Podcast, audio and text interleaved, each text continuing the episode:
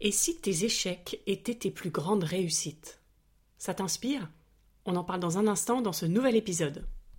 Bonjour à tous et bienvenue sur le podcast Explore la vie qui t'aide à te révéler. Je m'appelle Marie, je suis auteur et entrepreneur et j'aime plus que tout expérimenter la vie. Ma mission est de t'inspirer pour te donner les clés pour transformer ta vie en douceur. Tous les lundis dans ce podcast, j'ouvre une bulle, une parenthèse où je partage mes expériences, mes réflexions et mes astuces pour se libérer, s'honorer et vivre la vie qui nous fait rêver.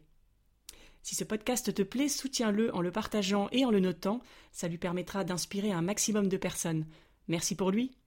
Et c'est parti pour l'exploration.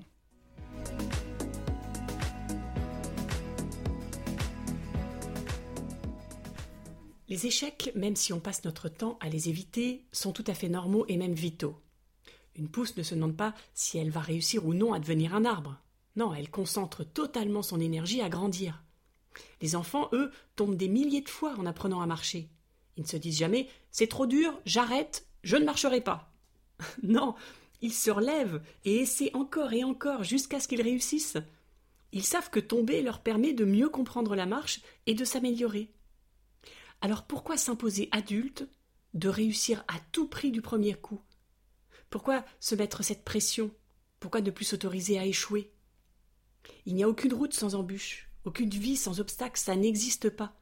Toutes les personnes qui réussissent dans n'importe quel domaine ont subi des échecs, ont fait des fausses routes, se sont pris des murs à un moment donné.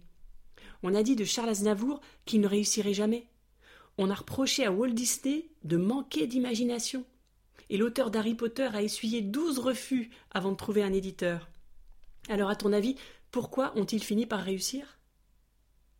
Ils ont persévéré, oui. Ils n'ont jamais baissé les bras. Ils n'ont cessé de croire en leur valeur, et ce malgré les critiques. L'échec n'est jamais définitif.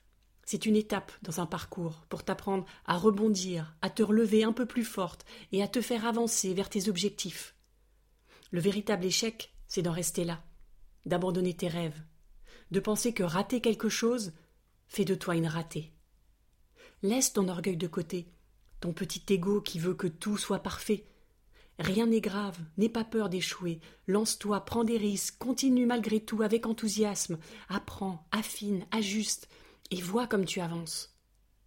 Oui, ce n'est pas facile. Oui, ça demande des efforts. Oui, c'est parfois risqué. Mais c'est bien plus risqué de ne rien tenter, non? De rester enfermé dans sa zone de confort sans jamais rien découvrir ni tenter de nouvelles choses La seule manière de réussir, c'est d'essayer. Alors vas-y, c'est le moment. Dépasse-toi, relève les défis, apprends de tes erreurs et sois fier de tes échecs. Car plus ils sont importants, plus ton ambition est grande.